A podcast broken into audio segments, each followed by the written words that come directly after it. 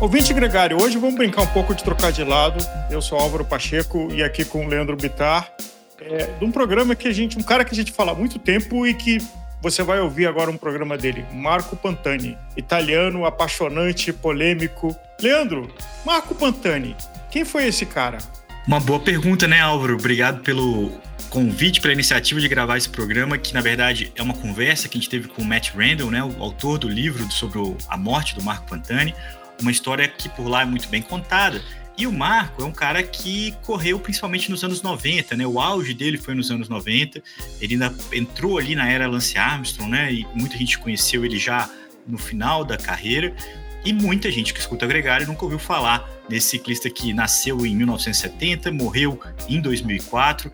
É, entre as suas grandes conquistas, né, ele foi pódio do Giro, pódio do Tour, é, pódio de Campeonato Mundial, é, famoso é, pelo talento nas escaladas, né, também conhecido como Il Pirata, né, o Pirata, é, assumiu essa fantasia, né, bicicletas, o selim é, do Pirata foi muito famoso, durou até é, um bom tempo aqui é, no Brasil também, muita gente teve esse selim. E o Pantani tem como grande feito na carreira a vitória consecutiva né, do Giro e do Tour em 1998, né, o Double.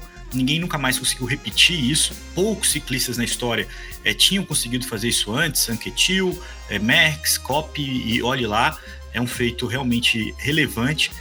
E o Pantani também tem dois pontos muito trágicos na carreira, né, Álvaro? Primeiro, a expulsão dele no Giro de 99, onde ele caminhava para um bicampeonato e a sua morte em 2004 é, por overdose de cocaína. As duas coisas, tanto a expulsão dele do giro é, por supostamente estar acima do limite de hematócrito, né, de um tempo que não tinha exame antidoping, é, pós que flagrasse EPO, é, se fazia um teste que avaliava o nível de hematócrito no sangue pré-prova e na penúltima etapa ele testou acima da média, foi excluído da prova o corte era 50, acho que ele deu 52. E tanto isso quanto a morte em si é, são ricas de polêmica, de versões, de Né? A gente vê até hoje a mãe do Marco Pantani lutando para é, recontar essa história. O Giro de Itália também já recontou, o Tour de France está na iminência de recontar. Eu acho que muito provavelmente com o Grande Depart no ano que vem na região onde ele nasceu e morreu, né, a região de Cesena, Cesenático ali, e também de Rimini, que é a, a na, na Riviera é, italiana, onde o, foi encontrado morto Marco Pantani. Então, assim, é uma história riquíssima, é, não definitiva, como quase todos os nossos podcasts aqui, mas a gente pretende trazer muita informação para quem gosta de história do ciclismo. Muita gente já ouviu falar dele, nesse podcast vai conhecer um pouco mais e um pouco mais a fundo com principalmente com a ajuda de um cara que estudou muito a história, né? É riquíssimo a, o que acrescenta o Matt Randall ao podcast. É um livro que eu recomendo e tem também o filme que você acha no YouTube, que é A Morte Acidental de Marco Pontani, que tem essa discussão se é, ele foi uma overdose ou, ou, se ele se suicidou. Agora, é, uma coisa, ou se ele foi assassinado pela máfia. Teve na carreira do Marco duas pessoas emblemáticas, dois grandes ciclistas, um grande e outro médio da história, que foi o Indurain e o Armstrong. E o Pantani e o Uric também. Assim, três é. caras de perfil muito diferente do Pantani, que era um cara de 1,75 com 58 quilos e com um biotipo de escalador clássico, mas que fazia frente para gente com uma estrutura, uma estrutura muito maior, como era o caso do Indurain, como é o caso do Uric e o próprio Armstrong. Como é que você vê a convivência é, dele com esses três caras? Eu acho que primeiro a gente tem que trazer o contexto atual para ilustrar, né, Álvaro? Porque hoje a gente tem Henry Evenepoel, é, Jonas Vindiga, é, Tadej Pogacar, é, Primus Roglic, ciclistas com biotipos diferentes é, se encontrando nas subidas e também no contrarrelógio. Todos eles se defendem muito bem no contrarrelógio. O, o Renko, inclusive, é um, né, uma, uma, um contrassenso, né, tão pequenino, é, fazendo frente aos especialistas. Naquela época, é, nos anos 90, principalmente, isso era bem nítido a diferença né, os, os especialistas de contrarrelógio, eles eram muito maiores, muito mais fortes. É, o Indurain, por exemplo, era tinha esse perfil e se defendia muito bem na subida, mas decidia nas cronos, e as cronos também eram mais largas, mais longas, algo que a gente também não encontra é, no contexto atual. Então, para quem escuta hoje, é, eu citando para você que, por exemplo, no Tour de 98, o, o o Pantani tirou oito minutos na montanha do Ian Urik, né, que tinha aberto é, no contrarrelógio, né, e, e, e é, parece muito bizarro. Mas naquela uhum. época isso era um pouco mais normal e era, era empolgante a sua maneira, porque quem tinha uma característica é, conseguia tirar uma grande vantagem com aquilo e ninguém ficava fora do jogo. Né? Imagina, tirar cinco minutos, tirar sete minutos e recuperar isso na montanha, e o Pantani recuperava isso com a sua capacidade de atacar e com a sua capacidade de buscar sempre é, algo diferente. Né? Ele, ele não se inibia no pé da montanha, ele não se inibia de atacar na penúltima montanha, de atacar antes, de buscar uh, a sua virtude. Então era, era curioso. Eu não vi isso ao vivo, né? Então eu não tenho essa. Você viu mais do que eu. Mas essa variação de biotipo e de característica de prova é uma coisa que marcou muito aquela época, né? E que hoje em dia ela é um pouco mais equilibrada. Os caras estão bons ou pela nota 8, pelo menos, em, em, todas as modalidades, e buscam as suas virtudes. É, é, dando exemplo aqui, o Nairo Quintana, por exemplo, que é um grande escalador e um péssimo contrarrelogista, teve muita dificuldade né, de, de, uhum. de confirmar suas vitórias quando a coisa é, realmente foi mais difícil. Você tem o Mikel Landa. Quando o cara não tem uma boa crono, tudo fica muito mais difícil. Para o Pantani, também era, né, em 94, por exemplo, ele foi superado pelo Indurain, e, o, e a crono com certeza é, foi é, decisiva nesse contexto, mas depois, em outras oportunidades, ele conseguiu fazer valer a vantagem dele na subida. Era uma característica que encantava, que além de tudo, é, é, é, é eu, dei, eu dei o exemplo do Landa aqui, é muito parecido, né? Você fica torcendo para uma reviravolta, para uma grande é, mudança, e isso acompanhou a carreira do Pantani. Eu acho que muita gente que se simpatizava com ele, simpatizava com essa inconsequência e com essa vontade de mudar, né? De, de, de não se, se conformar com o resultado que ele estava é, enfrentando, né, vamos dizer assim. E talvez uma das maiores representações disso foi o, o tour dele em 98, numa chuva é, espetacular, que quem tinha juízo estava botando a mão no freio e ele estava soltando a bota. Essa etapa foi coisa de oito minutos, a diferença de, é, entre os candidatos. Essa foi a diferença final do último Tour de France, que foi a maior de muitos e muitos anos. Então, assim, é, é de fato uma situação diferente. E é curioso, né, Álvaro, porque já falando de um outro lado da história, é, o Pantani é, compartilhava métodos e médicos com esses caras, né? O Uric, o Bjarne Ries, é, todos eles passaram ali é, em algum momento. Com, com Fuentes. Com é. Fuentes, com Concone, com os caras que a gente. Né, o Fuentes foi cair só em 2006, mas o Concone caiu antes. Mas é, é, é curioso e também, né? Lembrando aqui, é, para quem está fazendo as conexões da, da, da, dos fatos, o Marco Pantani é aquele carequinho que correu o Tour de Rosa e que disputou uma etapa no Mont Ventoux com o Lance Armstrong, é, e depois o Lance falou que permitiu que ele vencesse a etapa, né? Aquilo foi um caos, o Pantani ficou bravíssimo, nunca perdoou o Lance, foi uma coisa polêmica. Depois ele ainda e ganhou. E o Ed Merckx foi puxar a orelha do Lance, que não se faz isso, né? Ninguém dá de presente para outro campeão nada. E, e, e nem se sabe se ele deu realmente ou se ele falou isso porque sabia que ia desestabilizar o rival, né? Assim, é, é uma coisa complicada, mas ficou para a história como uma das formas de contar a história.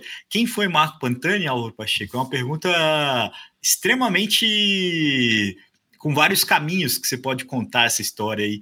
É, a gente conta ao menos dois deles nesse podcast. Dá para fazer um podcast, uma sequência de podcast, quem foi Marco Pantani e o resto da vida fazer programa. Então, a ideia aqui é embolar, embalar esse pelotão e embolar também, porque na sequência tem o jornalismo do Matt, que é sólido, é um livro que eu recomendo ler, Uh, a Morte de Marco Pantani só tem em inglês, mas você pode comprar e baixar. Uh, o filme uh, A Morte Acidental de Marco Pantani, que é mais difícil de achar, mas você acha ele no YouTube. No YouTube é. é e, e só começa essa conversa, porque não tem certo e errado, não tem herói ou bandido. É, o Marco Pantani é tudo junto, misturado. Agora, assistir ele correr e assistir uma época, a gente estava falando isso, de que esses caras andavam tanto e aí tinham uh, os abusos de, de doping, uh, mas que eles subiam subidas inclinadas e na curva tinha que frear para entrar, assim, tamanha velocidade com que esses caras andavam.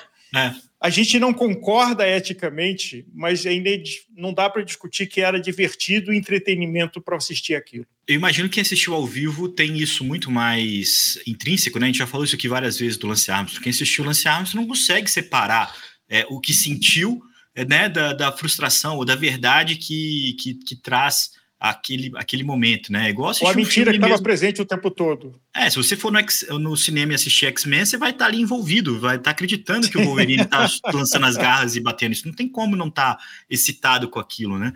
E, e essa, essa é, uma, é uma, um cenário da época. E é, e é, curioso, se você assiste o vídeo da, do Pantani na subida do Europa, onde ele passou mais de 30 ciclistas, é, o último deles foi o Roland Jalabert, para vencer a etapa em 98, você vai falar assim, cara, isso é fantástico. Sabe, o trabalho da equipe.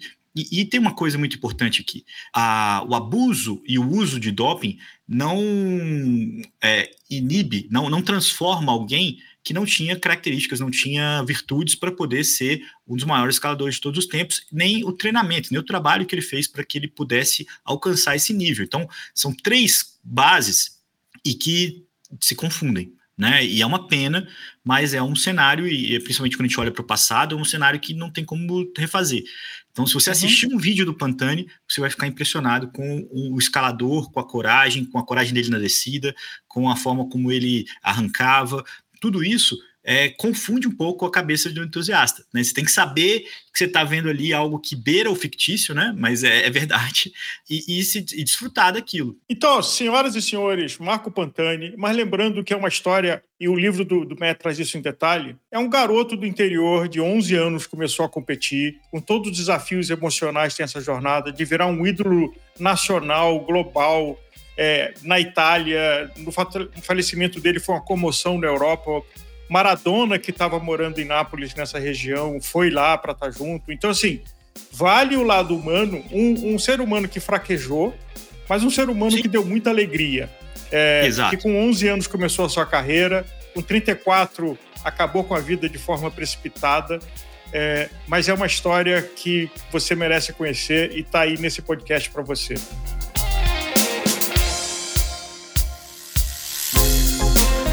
Matt entende um pouquinho de português, vou dar para ele um boas-vindas é, em português. Infelizmente, ainda não é a vez que a gente vai conversar em português, Matt, mas muito obrigado pela sua presença aqui com a gente.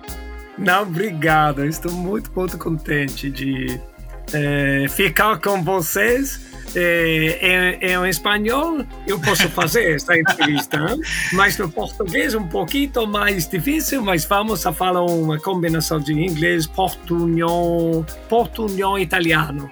A e, língua e é a do ciclismo, né, Álvaro? Então a gente vai aqui é, mudar o idioma, até pela, pela facilidade da tradução simultânea no YouTube. A gente vai falar prioritariamente em, em inglês, mas sejam todos muito bem-vindos, porque a língua, o que a gente vai falar aqui é muito precioso, principalmente para quem é apaixonado pelo ciclismo. Fantástico. Now, uh, opening in English, uh, we have uh, the privilege of having a great journalist and writer, Matt Randall, uh, from the UK. on preparing for this program, I went back to watch his races and some of his footage, and I just fell in love because the way he pedals, the way he attacks, the way he attracted passions and and crowds on Italy, uh, but at the same time, after his fall, all the weight that he carried on his weight on being the fallen angel, uh, which is a word of another book from uh, the great uh, Fausto. With Fotheringham. Uh, yeah. And uh, here with us, uh, Matt, please enlighten us and tell us the truth, nothing more the truth about your I knowledge and experience on Marco Pantani. Well, it's very interesting, um, Alvaro Leandro. It's it's wonderful to be here with you, and and it, it, we live in such strange times, and to me part of the strangeness of the times we live in. These times when, um, you know, the, the, the, the official version of events is like automatically suspect and not to be believed. And the, the craziest um, th- theory, however ridiculous, um, is to be preferred to anything that you know, a police investigation or a, a, a, an investigative journalist or or a university professor. These are all sort of the official versions of events, and and and and so those are fake news and, and can't be believed. And in many respects, the Pantani story is is right at the beginning of all that. And I'll, I'll hold up a, a, version of my book. There we are. You can see it. This is the version with the pink cover. Okay. The original had a white cover. This version came out in 2014, 2015 on the um, after the 10th anniversary of Marco Pantani's death. And the 10th anniversary was used in Italy mostly by the television channels that belonged to the Berlusconi family, the Mediaset channels, but also by Sky and by Rai, but mostly by the Berlusconi channels to convince, to try and convince the Italian public that Marco Pantani had been murdered. And yeah. before we even talk about whether it's true or not, whether it's true or not that um, a cocaine addict who had overdosed five times and been saved by his friends um, overdosed yeah and then died so that that's surely that's got to be hypothesis number one he'd had five overdoses and he would probably have died if he hadn't been saved by his friends who knew where to find him. On the sixth occasion, no one knew where he was, and he died. And actually, if they had known where he was, maybe, you know, three weeks later or four weeks later, he would have died. Yeah. Because he would have had another overdose. Okay, so we set all that aside. The really curious question is what comfort is it to anyone if he was murdered? I, I, I fail to understand. but obviously, a lot of people out there find that comforting. So it's a very strange, as I say, a strange world we live in. I'm sure we can uh, be on this point because uh, we need uh, we need. Uh, he used to be a hero.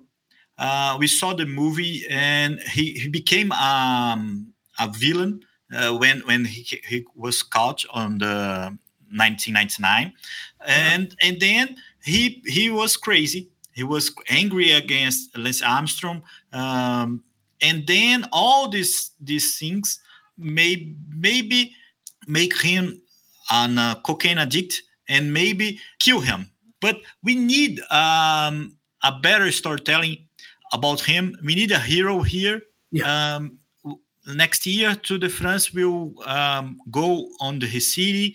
And do you think uh, uh we are imploding our, our, script but do you think we the the, the ASO, the SCS, or all the organizations uh, has some regrets on how they care of Pantani on that moment?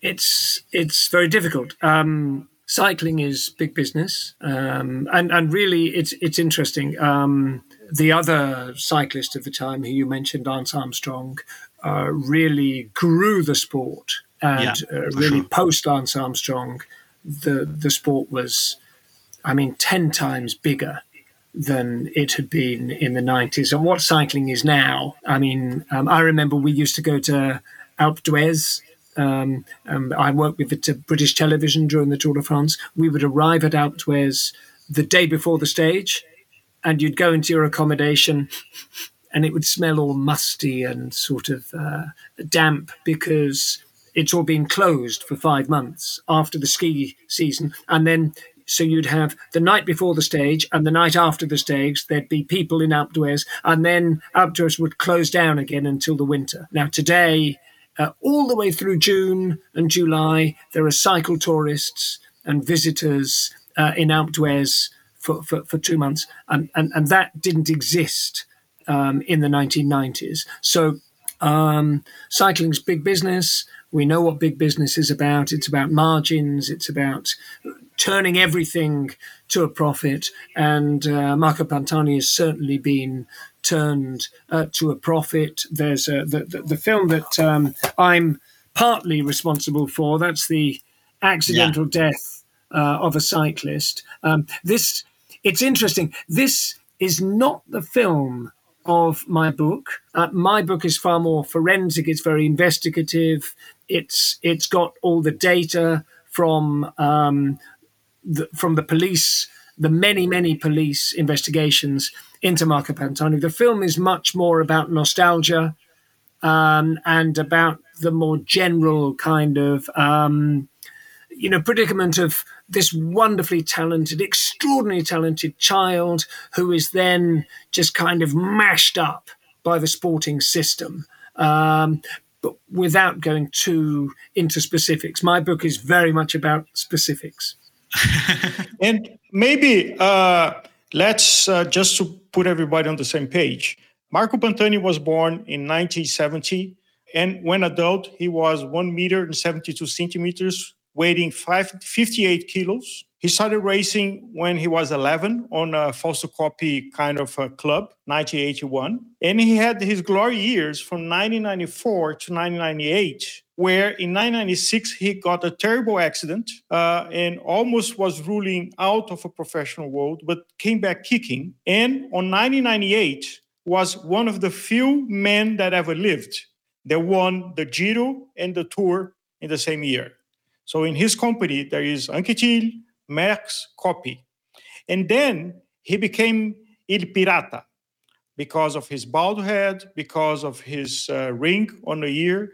And that was when cycling, in a sense, uh, first, on his prior years, he had Mercatone Uno, which was a supermarket as a sponsor.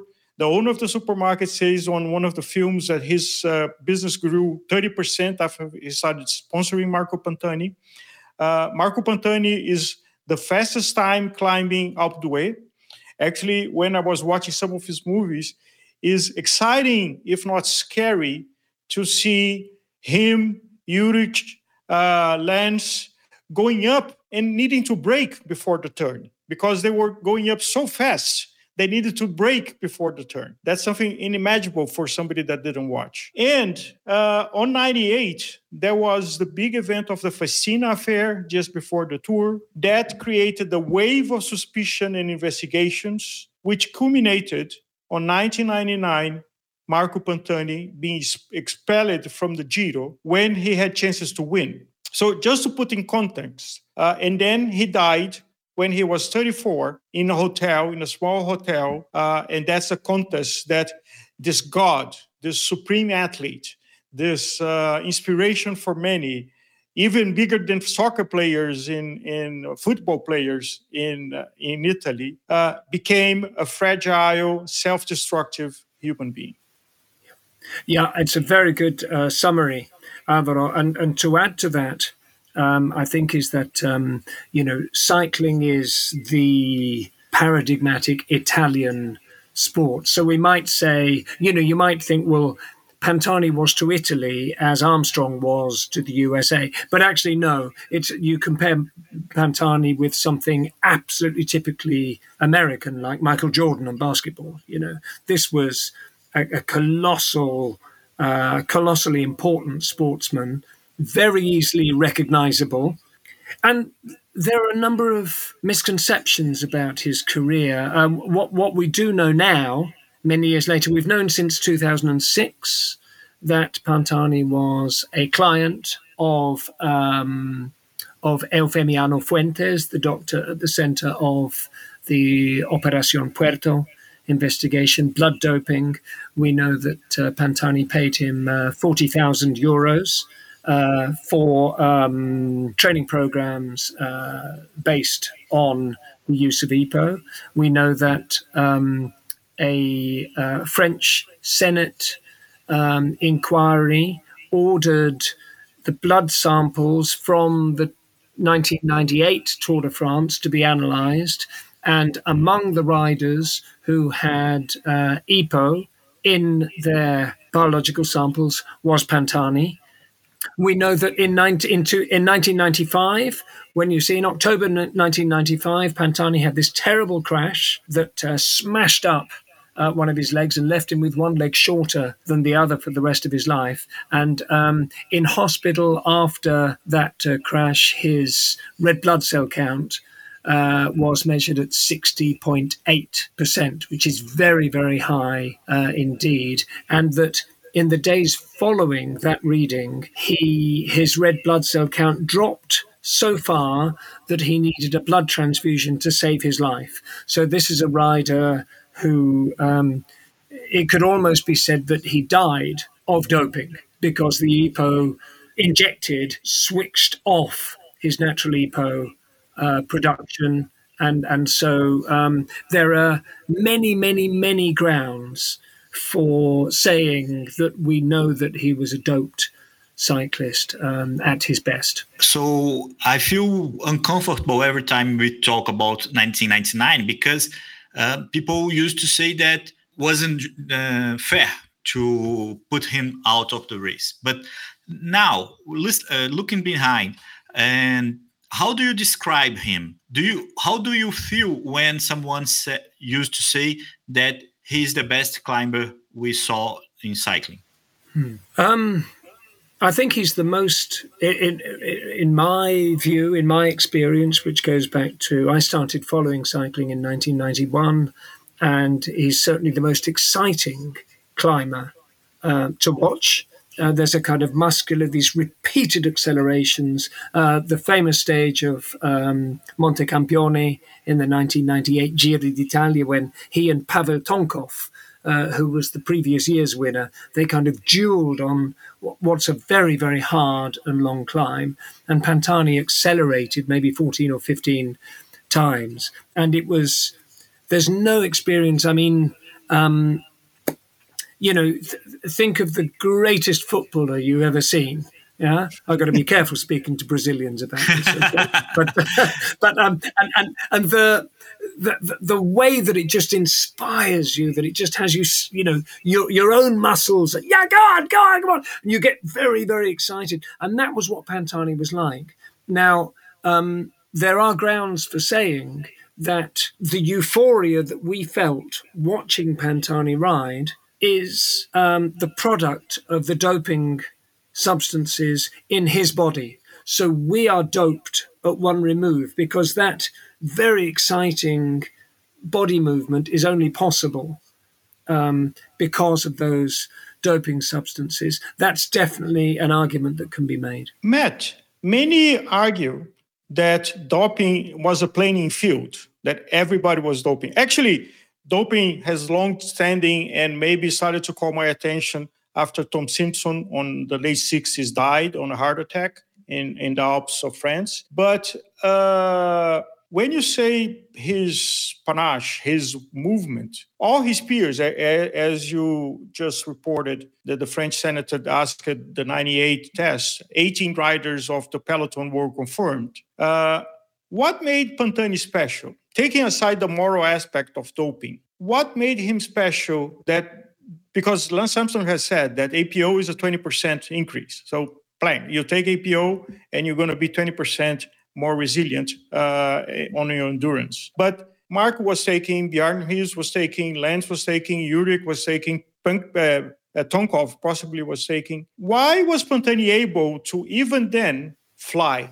Well, I, I think um, huge national natural talent, uh, that small, very very powerful physique. Um, I was watching um, the um, the accidental death of a cyclist on Monday night, and just the physique he had at the 19 in 1998 and 1999 is extraordinary, you know. And I think that you know training techniques with assisted by doping, you were able to uh, just trained so hard, and and I think that also there were Marco had and and there's documentary proof of this um, Marco had underlying, he was a vulnerable child and he was a vulnerable young man. And, uh, and in fact, the doping doctors who pushed him into a situation where he was alienated from his own victories by the fact that he was being given heavy doping products. So even his own wins weren't entirely his own. Okay.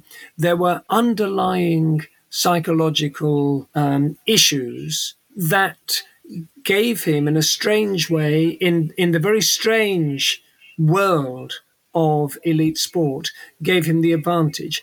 He was impulsive, he was very impulsive, and that meant that he was unreadable as a rider. He would attack um, at the very foot of the climb with absolutely no fear. And that impulsiveness um, in everyday life might create, might make it difficult to live with other people. But in elite sport, it, it gave him an advantage. He had a sense of entitlement you know, that that uh, as kind of arrogance, a kind of um, narcissistic sort of arrogance, and in everyday life, that might make it difficult to live with other people. But in cycling, yeah, where the leader can have a glass of wine with his meal and eat with his girlfriend, but the domestics can't, and um, where you know, the, the winner is invited onto a podium to be adored, to be worshipped, and to be applauded, and other people aren't. That sense of entitlement might be pathological in normal lives,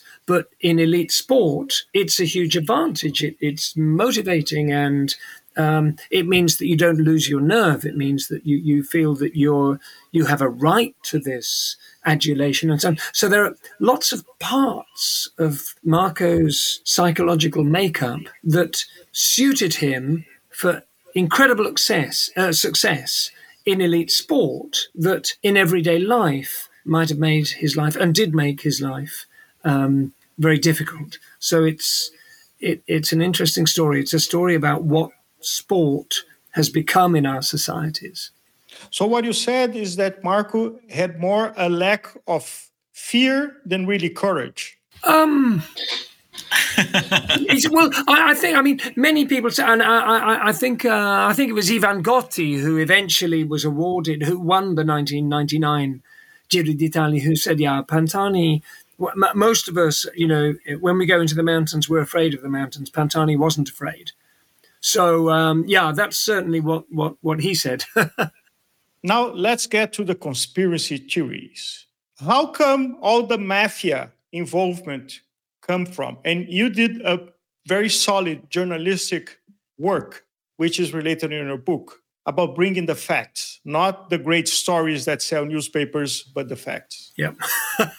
I should have written the conspiracy theories. I'd have made a lot more money, but I'm a simple-minded.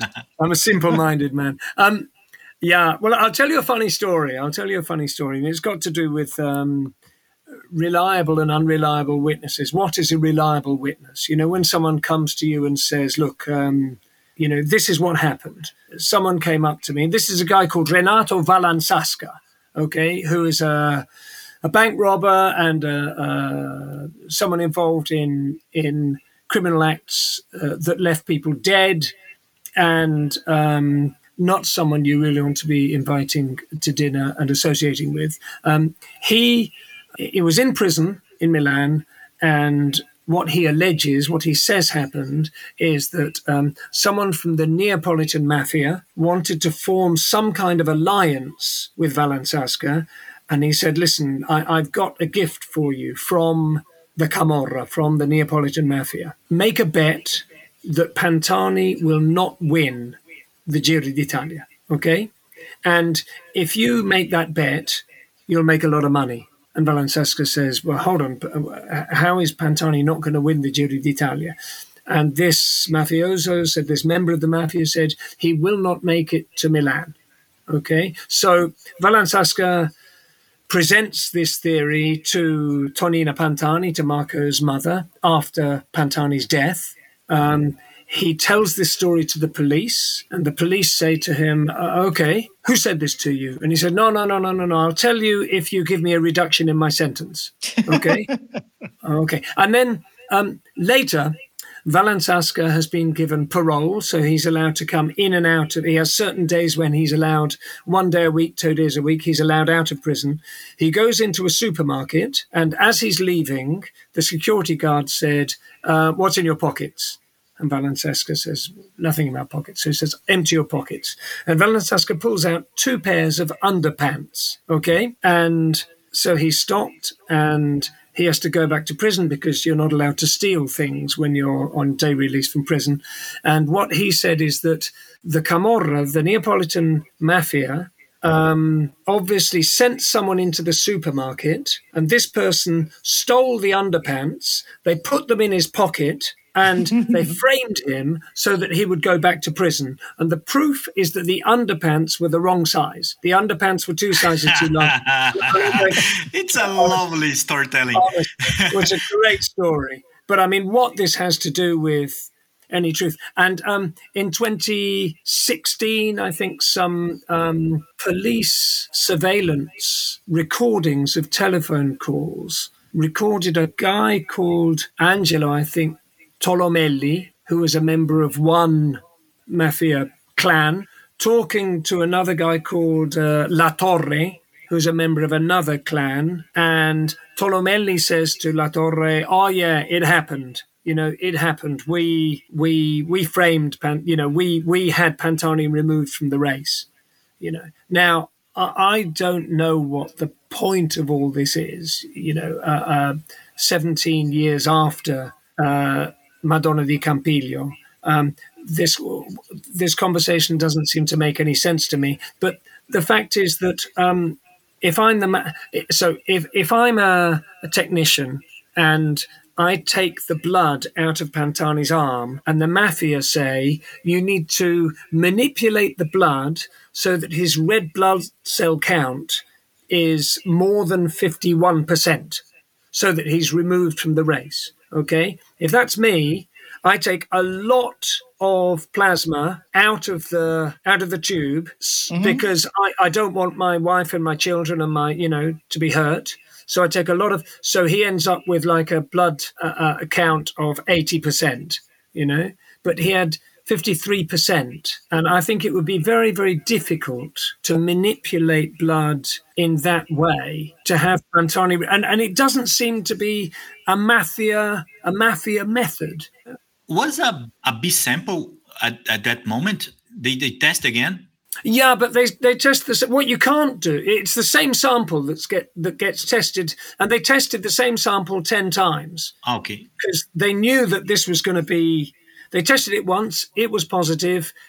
They checked the code against the name. Oh God, this is Pantani. We we can't mess this up. Okay, so they tested it. I think four times on one machine, four times on another machine, and then later it was tested twice more in a in a hospital laboratory, not in a hotel, but on the road, uh, in in a hotel, in a laboratory, and it was always the same result. And what you can't do then is say to the athlete, um, "We need to take another blood sample from you to check that the first because he might have um, manipulated his blood afterwards, mm-hmm. and then you'd have a manipulated sample. So it's always the same sample that's tested. But the idea that the, the, the, the mafia has this blood sample manipulated to remove some, there are easier ways of removing someone mm-hmm. from a race. And um, what, what's happening now is that the the blood technicians, there were three of them from the Santa Anna Hospital in Como, they're kind of perfectly normal guys going to do a job with a contract with the hospital. And um, now, so this is uh, 24 years later, the Pantani family legal team is going after the blood collectors. Okay, they're going, They're accusing them of. Uh, well, they're saying that they were maybe under threat by the mafia, but uh, they're comparing two situations which are which are not comparable. In 1980, Maradona, who was a god in Naples, as we know, won the league with Naples, won Serie A with with Napoli. Okay, and the story goes that everyone in Naples put money bet on Naples winning Serie A. Naples won Serie A, so the Camorra the mafia, who was running all the illegal betting, they went bankrupt because they had to pay out so much money to people who bet. Well, I mean, that's clearly, I mean, someone who doesn't know how to run betting, okay? Uh-huh. But um, what they say is that in 1999, Pantani, um, everyone bet that Pant- Pantani was like Maradona at Napoli, yeah? Pantani was always going to win the Giro d'Italia. So the betting syndicates of the Neapolitan mafia took a lot of money on Pantani, and if Pantani had won, the mafia would have gone bankrupt again. Okay, but I think there are two. Well, there are lots of things to say to that, but one of them is that Maradona and Napoli in Naples were, you know, were the biggest thing in the world. Okay, Naples is not a cycling city. There are very few cyclists from Naples. Cycling, there was very little betting on cycling in 1999. Um, it was very difficult to place a bet on cycling in 1999, and I don't think Pantani is comparable with Maradona. And I think there's just so much wrong with this story that. Uh, and, and, and the other thing is that we now know that Pantani was a doped cyclist. We know that. We know from we know in 1998 was. We've got all the files from Professor Conconi's laboratory where Pantani was doped. They're all in my book. All the graphs are there. We know that Pantani was doped. The very simple, clear, obvious explanation is that Pantani uh, was ruled out of the race because he'd been using EPO. It's as simple as that. Simple. We need to talk to the other mafia Okay. We need to talk about UCI and race organized uh, because and Professor Conconi and the doctors who who works for UCI and then for the riders, right? Yeah. Uh, we, yeah. we can saw that uh, this on the movie, but uh, he won Giro 98, Tour 98, four stages at 99, and then he was um, spelled out. But um, he was not playing on the level field. He was above the, the was beyond any line. How much UCI or um, these authorities could work on that to to remove Pantani and don't be so exposed, right, on this kind of rider. We, we can we can do this. It's all it's too um, on the past too, but we, we saw Sunil Duval, Riccardo Riccò, uh, Piepoli, this kind of guys um, going on uh, beyond the line, uh, the playing level field, mm. and then was uh, he, they were catched too. But do you believe in this kind of mafia? Uh, they they need to stop Pantani to to to to a fair uh, place, right? And and and let me add to do you have any information or theory why they did it when they did it? Because taking Marco out of the Giro in the middle of the Giro when he was looking to win, of course, it will great, cause a great commotion in the country of Italy and the vision of Giro, but most importantly in Italy. So for RCS, uh, who organizes the Giro, for the UCI, there was a decision why to make it there. It was a pro- probably known among the professional cycles that Mark was doping as everybody else, or most of it of everybody else. Why do it then and not wait until the Giro was finished or before the Giro started? Well, uh, um, I mean, there was no decision. The, the decision was made by Marco's blood values. That's when the decision was made. And um, the blood tests are, um, are, are determined by rules. So there were there were blood tests according to a schedule laid down in the race rules and the UCI rules. So there was no decision. We're going to throw him out tomorrow. Um, it was quite simply that uh, you know Madonna at um, Cesenatico earlier in the 1999 race. Um, he tested very, very high, but he was okay. But it was within the 51%, 50% limit. But at Madonna di Campiglio, he, he simply, what appears to have happened, uh, very simply, is that uh, Pantani's red blood cell count was very high. And that was what, that was deliberate because that made him a stronger cyclist. Um, in the morning, the, um, the blood testers, the previous year, Pantani had been the first rider to be tested on the penultimate morning of the race. In 1999, he was uh, one of the last three riders to be tested, or one of the. One, he was a much later. He was instead of it being at six o'clock in the morning, it was at ten to eight in the morning. Mm-hmm. So it's possible that at six o'clock in the morning, his blood he had drunk lots of liquid. He might have had um, uh, plasma or cell added to his blood to reduce the concentration of red blood solids. And then the testers didn't arrive and didn't arrive and didn't arrive. Marco goes to the toilet. pisses out the extra liquid, so his blood level goes up. The doctors arrive, they test his red blood cell count, and it's high because if they'd been there maybe at six o'clock in the morning, he would have a red blood cell count of 48. But by. So, what, is, what you're saying is that one factor is an accident because of the strategies that doping athletes use not to get yep. caught or Absolutely. when they expect to be measured.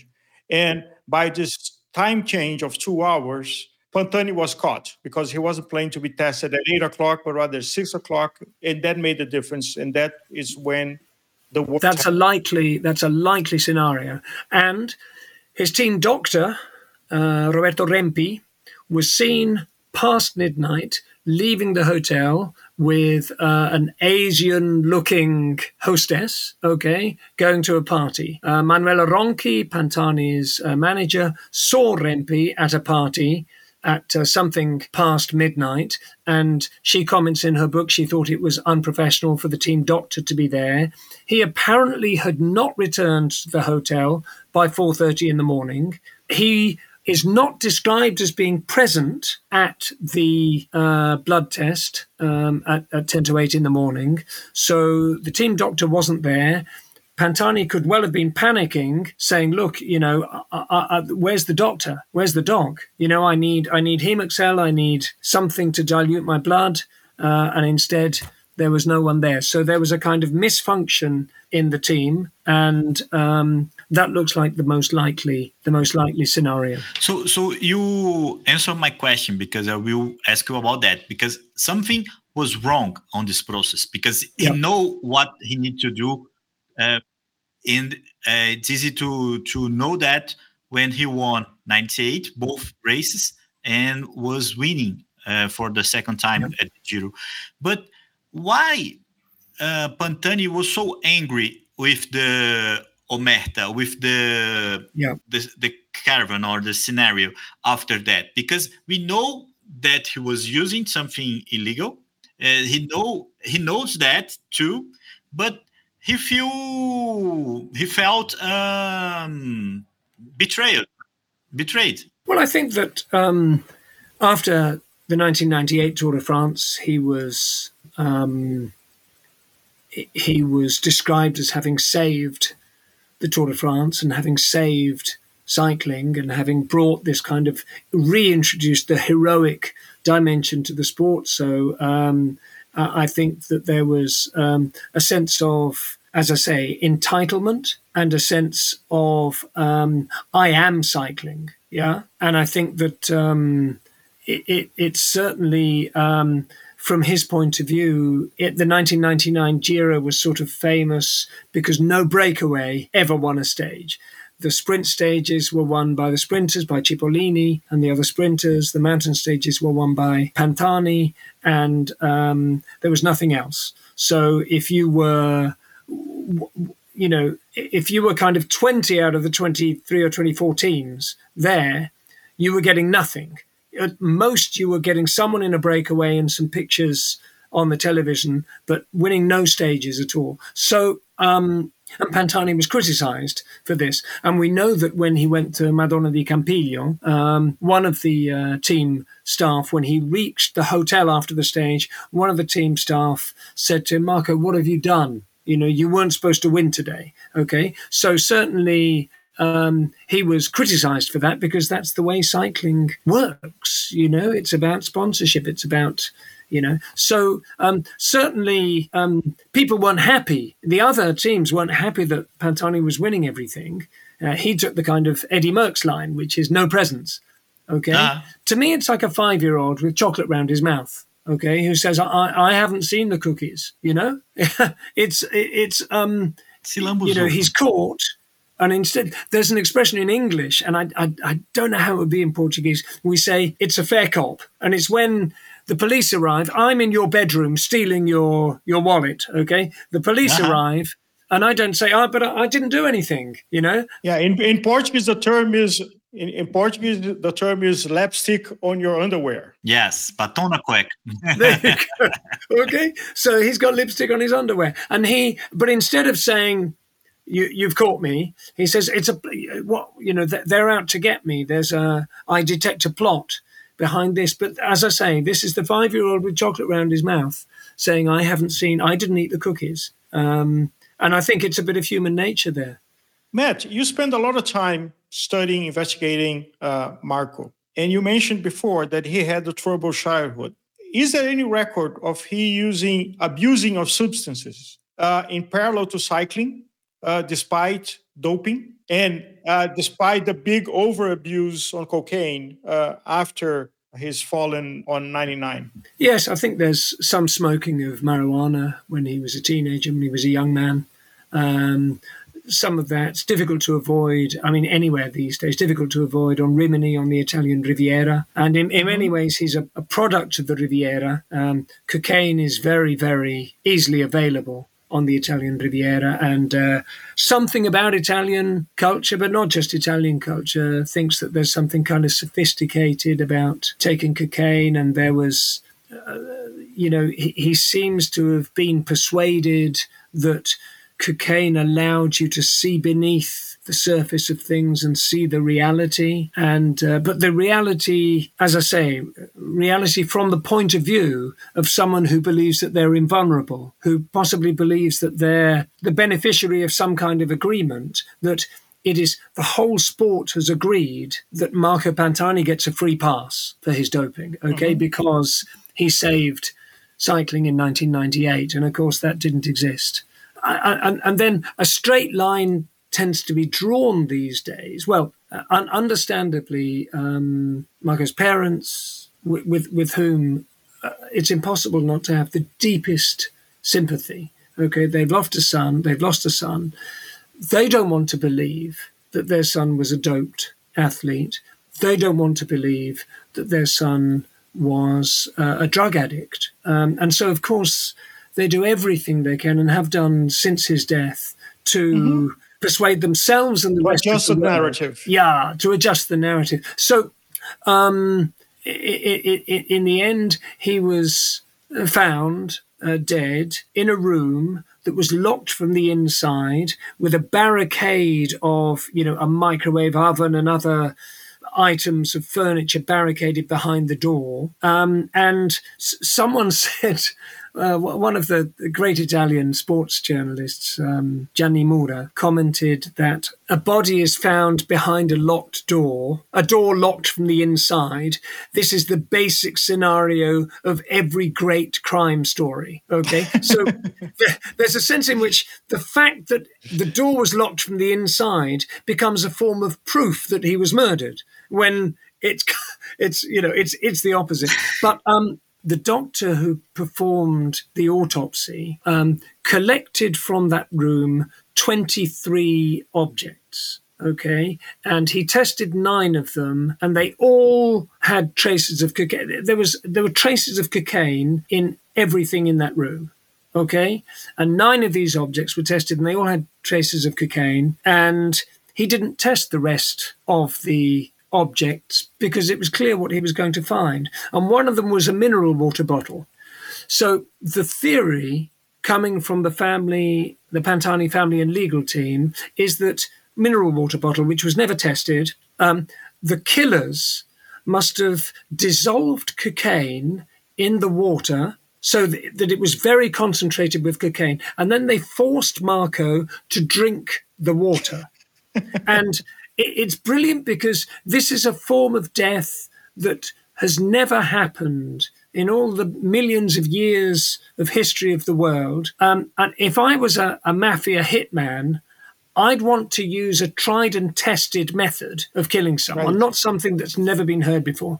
Um, it could not work. And it can't work because three reasons, really. One is that um, it's very, very bitter uh, cocaine. So you you would involuntarily have fought against it, but there were no uh, bruising. There was no bruising to Pantani's mouth or tongue that suggested he was resisting having this water put in his mouth. Two, it's a very powerful anesthetic. So very quickly you would not be able to swallow. So mm-hmm. they couldn't have put this water in your body. And three, this very alkaline solution would have left burn marks in the stomach and the doctors who'd performed the autopsy would have seen the burn marks in the stomach. So that didn't happen. and the idea that you needed to force a, a cocaine addict, um, a very wealthy cocaine addict who was used to buying 90 or 100 grams. His doctor uh, said that he suspected Marco used 100 grams of cocaine per week. Against huge wow. amounts. So, um, and Pantani was in Rimini for one reason alone, which was to buy cocaine from his supplier. And he had run away from his parents and his manager on the 31st of January, two weeks before he was found dead.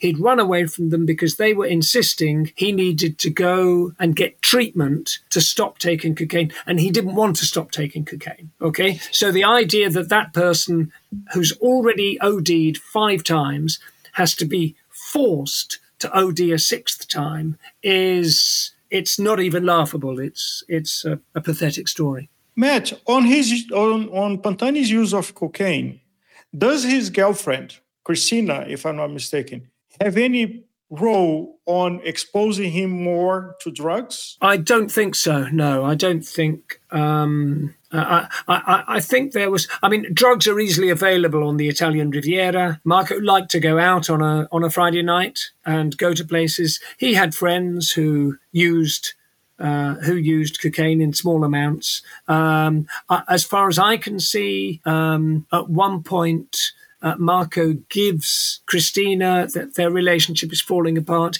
He gives her a very expensive Mercedes car. She takes the car, she drives it back to Pantani's house, leaves the car with the keys, and goes away. I, I, I think, um, I mean, that, that she behaved as honorably as she could in the very difficult circumstances of having a very famous drug addict as a boyfriend.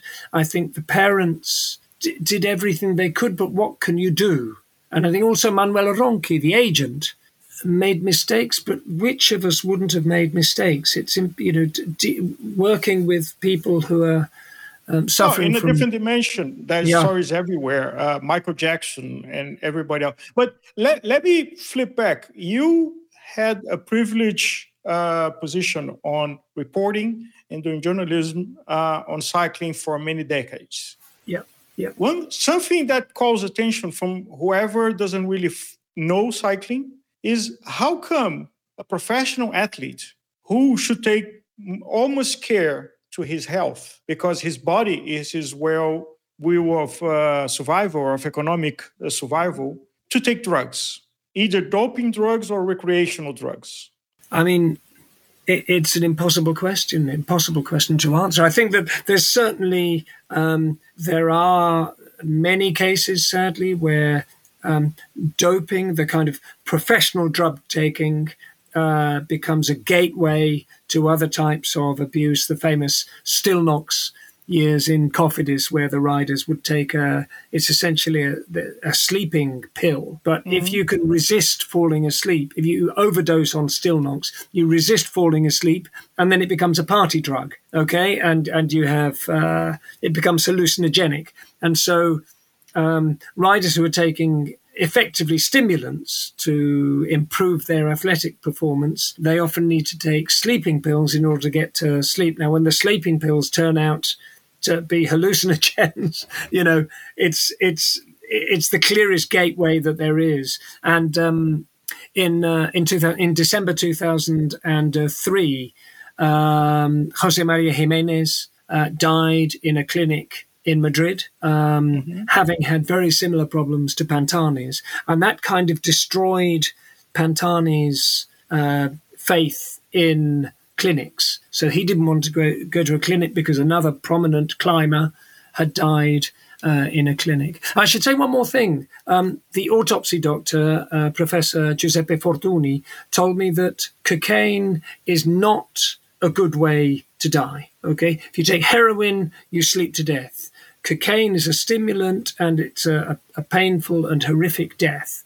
Now, Pantani's body was found um, in what's described as a pool of blood, but he was on ceramic tiles. Actually, there was the same amount of blood as you get in a to fill an espresso cup. Yeah, but mm. this blood was on ceramic tiles, and there's a movement of the arm and it's described in the the final autopsy in 2015 by Professor Tagliaro as consistent with rigor mortis. Okay, that as the body dies, your your your your arms come up towards you because the muscles tighten, and this is a process of of dying. But if you add to the fact that this is a very painful and tortured death there are movements of the body left, and the pattern is left in the blood um, that really has, you know, nothing to do with people entering the room and moving the body. And and there there are, I mean, there's a whole list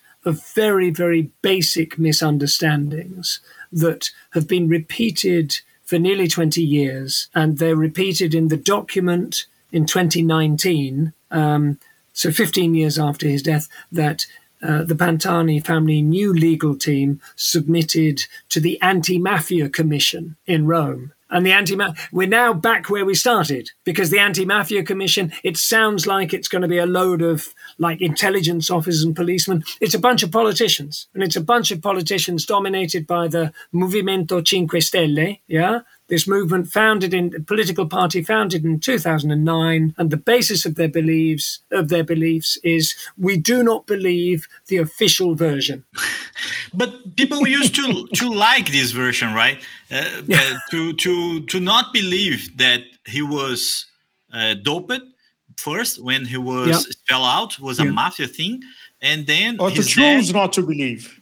Yeah choose to not, believe choose not believe. Choose to do a better storytelling. Uh, yeah. And now we can contemplate Pantani victories without this uh, disturbance. Things, Yeah, yeah, yeah, absolutely. I mean, this is one of the things that sport gives. Sport is where, in the old, you know, 500 years ago, our lives were full of miracles, and you know, Virgin Maria would appear on the hillside, and um, and the holy water would save us from illness and we, we wouldn't need vaccines, you know. And now we don't have miracles anymore. What do we do with miracles? We put them in sport. Sport is one of the places where the miracles uh, live now. And so, of course, we don't believe in these things. We believe in sport is where we go for our miraculous stories. And what we learned with this, uh, cycling learned something about uh, with Pantani. I, I suppose that uh, maybe uh, Pogacar and Vingegaard are sharing the victories, but uh, no one is dominating too much uh, to be on focus. But um, on the good way, we, we learned something with this the Pantani story. Well, I, I don't know if we've I don't know if we learned. Alvaro, you tell me if we've learned anything. I I think it's very simple. If you take anyone and you say, here's a here's a you know here's a here's a free pass you know? Here's a free pass. You can commit today the perfect crime. You, no one will catch you okay? And um, it will make you rich okay? And, and that's what cycling was in the 1990s you had all these new technologies genetics. So you had EPO, you had human growth hormone, you had insulin like growth factor, um, you had um, other factors and other products that were completely undetectable and they made you faster. You know, they made you faster and they made you stronger. Okay, that's the perfect crime. There's no test. That's the mm-hmm. perfect and richer crime. and richer and a lot richer. And so, um, uh, like I, I'm the idiot. I my I had the opportunity to write the perfect crime, and instead I made the foolish mistake of writing the truth. Okay, if I'd written some crazy, some crazy bullshit fairy story, okay, I, I wouldn't be talking to you. You know, I'd be. Uh, uh, we disagree. but thanks to you, thanks to you, we, we have some facts to share with your audience.